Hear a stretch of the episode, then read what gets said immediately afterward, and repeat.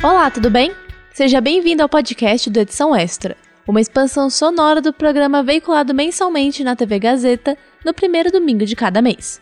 O Edição Extra é uma revista eletrônica sobre comunicação produzida por alunos da Faculdade Casper Libero. Você pode ver ou rever as matérias e as reportagens do programa no canal do YouTube da Casper.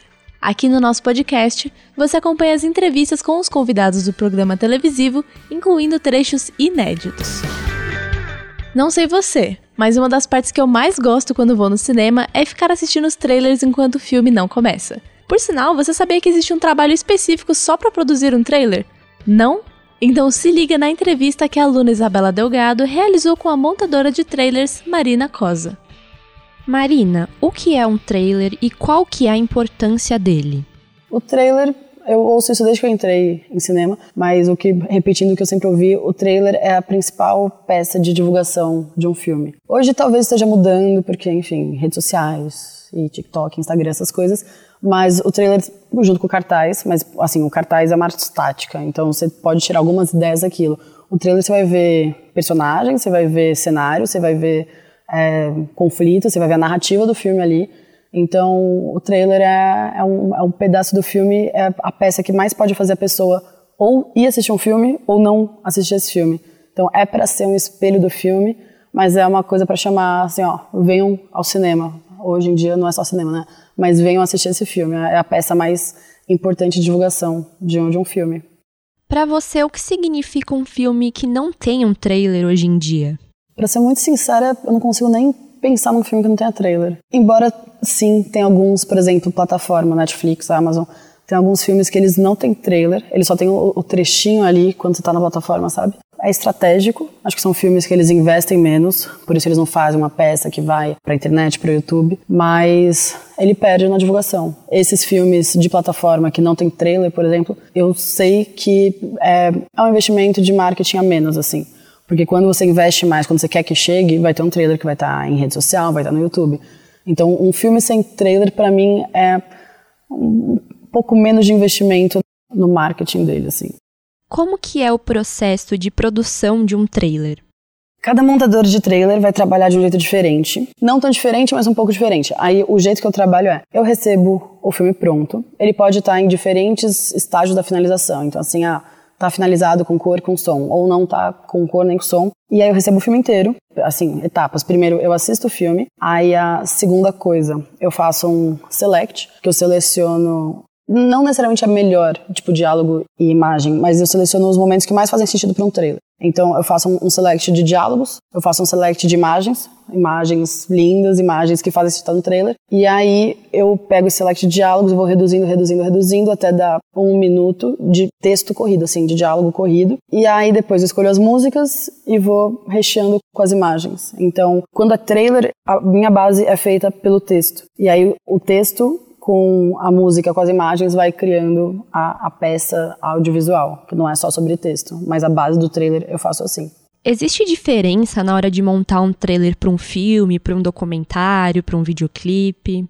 Existe, existe uma diferença. Eu tava fazendo até bastante trailer pra, pra curta recentemente. Assim, sempre vai ser um trailer, sempre vai ter uma estrutura parecida, uma duração parecida, uma, a narrativa, claro, né? A narrativa tem que funcionar ao filme, seja um documentário, seja um filme de ficção. Então, ele vai ter uma estrutura parecida, mas ele tem que adaptar a linguagem ao conteúdo que ele está representando. Então, um trailer de reality tem que ser outra linguagem, tem que ser a mesma linguagem do reality para mim, né? A diferença que você tem assistindo esses filmes que você está vendo um reality, uma ficção e um documentário, é um pouco da diferença que você vai sentir no trailer também. Ele vai ter uma duração parecida, vai vender igual, mas é, acho que a diferença do trailer é refletida na diferença do, dos conteúdos, assim. Então, o processo vai ser o mesmo. O processo para fazer trailer de diferentes é, conteúdos é o mesmo, mas a peça sempre vai sair muito diferente. Qual que é a diferença entre um trailer e um teaser? Teaser, acho que tem uma situação que é para filme mais de arte para filme mais comercial. Para filme de arte, o jeito que a gente faz teaser antes é, por exemplo, um filme passou no festival, mas o lançamento comercial dele vai ser daqui 10 meses em sala de cinema. Então não faz sentido a gente ter um trailer que vai sair 10 meses antes, porque a gente vai ter um trailer aquecido para ir pro cinema. Então pro filme também, para ser divulgado que tá no festival, a gente faz um teaser, isso no caso de filme de arte. A gente faz um teaser, ele vai ser menos narrativo, ele vai ser mais atmosférico. Você não precisa se ater à história É, é só pra pessoa ter um gostinho. E aí isso até dá pra ligar com um filme muito comercial, sei lá, Batman, até o da Barbie mesmo. Que acho que a Barbie soltou um teaser, que é o do 2001, Moto no Espaço. Você não entende muita coisa do filme, mas você tem um, um impacto ali. Você não tem narrativa, você não sabe o que vai acontecer, mas tem uma, mas tem uma força. E teaser de cinema de arte, de cinema comercial é meio isso, é um gostinho da atmosfera, um gostinho do universo, mas sem contar muito narrativa. E é uma estratégia que ele sai muito antes, assim. Ele sai, é, sei lá, seis meses, um ano antes. Porque o trailer comercial, ele tem que ser um, um evento, assim. Ele tem que sair junto do, do lançamento do filme nos cinemas, mais ou menos. Existe alguma regra sobre o que pode colocar ou não num trailer? Uma regra universal não tem. A regra varia muito de filme para filme, diretor para diretor, produtor, distribuidor. É, vai muito do que eles pedem. Assim, eu particularmente não gosto ou sou contra de trailers que colocam tudo, que a pessoa entende a história inteira, que tem um começo, meio e fim do filme ali, que é o que as pessoas reclamam muito. É, quando a pessoa fala, ah, nem preciso ver o filme que eu já vi o, trailer tá tudo aí. Mas é muito engraçado também, porque eu já fiz trailers, que eu não coloco, né, tudo nunca. E aí eu fui nos comentários, a pessoa escreveu a mesma coisa, escreveu, ah, já vi o filme inteiro. Eu falei, hum, você não viu, tem um monte de coisa que eu não coloquei. Então pode dar essa impressão. Mas eu acho que você mostrar muito é ruim. Porque o trailer, ele é um gancho. O, o trailer é, é aquele momento quando você tá vendo uma série e aí tá chegando no fim do episódio e acontece uma coisa e você fala, preciso ver o próximo episódio. O trailer é essa função. Então, ele tem que acabar num gancho. Você não pode ter um, ter um final de trailer, ele não pode ser conclusivo. Ele tem que ser aberto, assim, venha ver isso no cinema. Então eu acho que tem uma regra universal, que nem é, porque as pessoas não fazem tanto assim, mas eu acho que é meio essa. O trailer ele já tem que deixar de cara a classificação indicativa do filme ou ele tem que ser feito para todo mundo? É meio ao contrário, assim. Por exemplo, um filme 18, 16 anos, a gente tenta fazer trailer 12, 14 a gente tenta baixar a classificação do trailer. A classificação do trailer e do filme são classificações diferentes. Porque se o trailer tem uma classificação menor, ele vai passar em mais salas de cinema. E mesmo que esteja passando uma sala de 12 anos, às vezes são crianças com os pais. Aí os pais vão poder ver esse filme mesmo que a criança não possa. Então, ele não no final no final do trailer tem uma carta que está escrito verifique a classificação indicativa. Às vezes nunca tem. Os que eu faço nunca tem a classificação. Tem um verifique mas o trailer ele não é a mesma classificação do filme. Ele geralmente é mais leve. Falando de cinema né? Plataforma acho que é diferente. É, mas para cinema a gente dá uma suavizada. TV também quando passa spot na TV a gente dá uma suavizada no, no material. É violência e nudez basicamente. É violência e nudez, que a gente tem que dar uma diminuída. Assim, bebida alcoólica, por exemplo. Bebida alcoólica vai de livre para 12 anos. Mas aí você pondera, ah, sei lá, um personagem. Eu lembro que eu já tive. O primeiro trailer que eu fiz, eu tive que tirar um, um personagem fumando, porque ia passar na Globo. E no spot, não, spot é uma redução do trailer. Só que o personagem fumava o filme inteiro. Mas é isso, tem que tirar, porque senão não pode passar na TV. Então a gente tem que fazer o possível para passar no máximo de lugares, sem perder a essência do filme. Tem trailer que a gente fala, tudo bem, vai ser 12 anos, vai ser 14, paciência. Mas não vai ser 16, 18, pra gente tentar deixar mais aberto. Tem alguns filmes que tem mais de um trailer. Por que que isso acontece?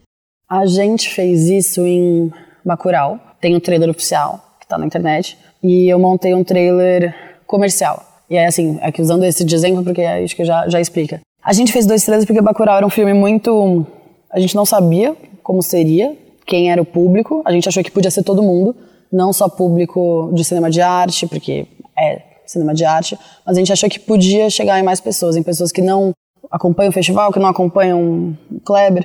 Aí a gente tinha um trailer oficial, que é um trailer que faz muito jus ao filme. E a gente montou esse trailer comercial, que ele passou só em cinema. Ele passou antes das sessões Já Era Uma Vez em Hollywood, do Tarantino. E aí esse trailer comercial, ele era super quase ação, assim. Então ele era mais aberto, era mais fácil, era um pouco menos fiel, era fiel ainda, mas era um pouco menos fiel porque a gente nesse trailer estava tentando pegar outro público. Então assim, quando tem dois trailers, que foi o caso de Bacurau, foi pra gente falar com mais pessoas. Então vamos fazer um trailer para falar com o público que a gente sabe que a gente tem, e vamos fazer um, um trailer para falar com o público que a gente não sabe se a gente tem. E a gente sabe que, que deu certo, porque deu certo no geral. Mas quando fazem mais de um trailer, é, esse é um caso à parte. E tem outros casos também que soltam trailers, assim, ao longo. Barbie fez isso, ao longo de vários meses. Mas aí é mais uma estratégia de. Porque Barbie não era para pegar diferentes públicos, já tinha acho que todos os públicos. Mas aí é mais para você insistir no marketing, assim. Então vamos soltar uma coisa agora, outra daqui seis meses, e outra daqui seis meses. Então acho que tem esses dois casos de ter mais de um trailer. Dependendo do país onde o trailer vai ser passado, tem que fazer alterações no trailer? Sim, é muito estratégico, assim, depende da, da distribuidora. Então, tem distribuidora que eu trabalho, sei lá, 10 trailers, 5 eles vão fazer, vão pegar o trailer que você compra, né? Você compra o trailer de fora. Você vai comprar o trailer gringo, e aí você vai só colocar no cinema aqui, e tudo certo. E alguns você fala, não, vamos adaptar. E geralmente os que as distribuidoras decidem adaptar são filmes que elas estão mais preocupadas, assim. É um, negócio do marketing. Então é, é, um investimento maior. É que nem o negócio da Netflix de ter uma cena ou de ter um trailer. Então quando pega decide fazer um trailer pro mercado local, ao meu ver, é, é um pouco mais de atenção no filme, assim. Claro, o trailer é, estrangeiro pode ser muito, muito, muito bom. Obviamente vão ter casos que não precisa. Mas é, é um trailer que vai ser mais para o mercado de lá. Às vezes vai funcionar aqui, às vezes não. Marina, qual sua perspectiva para o futuro desse formato, que é o trailer? É muito doido que quando eu comecei a fazer, que faz uns 5 anos eu acho, os trailers eram de um jeito e agora eu tô acompanhando a mudança deles. Então eles tinham dois minutos e meio por aí. Hoje eles já estão com 1 minuto e 40. A narrativa deles está mudando. Assim, falando de mercado de trailer, eu não sei porque eu acho que sempre vai ter trailer. Se você precisa vender um filme, a pessoa precisa dar uma olhada em alguma coisa antes. Então vai seguir existindo. Mas assim, se daqui cinco anos virar um negócio de um minuto, se virar 30 segundos, se virar um TikTok, existe, né? Sempre existe uma variação da, de durações. Mas eu já estou acompanhando que está mudando. Está tá sendo encurtado, ficando mais rápido, mais ágil, mais forte de alguma forma. Eu acho que vai seguir acontecendo isso, pelo tempo do mundo, assim, de redes sociais, de, de mídias. Eu não acho nem bom nem ruim, é só uma coisa que, que tá acontecendo. Mas não sei, daqui cinco anos vai ser só 30 segundos. Mas vai ter, eu ainda acho que vai ter. Nossa, era tanto detalhe que eu nem sabia que existia. Vou prestar mais atenção nos trailers da próxima vez que eu for ao cinema. Fique ligado nos próximos episódios do podcast do Edição Extra, disponível nas principais plataformas de áudio. O Edição Extra é um projeto transmídia produzido por estudantes da Faculdade Casper Libero, com supervisão pedagógica do professor Rogério Furlan supervisão operacional de Roberto Vilela e suporte operacional de profissionais dos estúdios da Rádio Gazeta Online e da produtora experimental audiovisual. Podcast edição extra. Apresentação: Júlia Lozano. Roteiro: Júlia Lozano e Heloísa Rocha. Produção de entrevistas: Beatriz Foliene, Camila Guerreiro, Isabela Delgado, Matheus Ferreira e Otávio Pérez. Edição: Agnoel Santiago, o Popó. Edição de mídias audiovisuais, Nilson Almeida. Site e mídias sociais, Heloísa Rocha. Faculdade Casper Libero. Supervisão pedagógica da Rádio Gazeta Online e da produtora experimental audiovisual, Rogério Furlan. Supervisão operacional da Rádio Gazeta Online e da produtora experimental audiovisual, Roberto Vilela. Coordenadoria de jornalismo, Deise Feitosa. Coordenadoria de Rádio, TV e Internet, Renato Tavares. Operações da Faculdade Casper Libero, Antônio Viana. Gerente administrativo da Faculdade Casper Libero, Eric Wonhart. Diretor da Faculdade Casper Libero, Marco Vale. Fundação Casper Libero.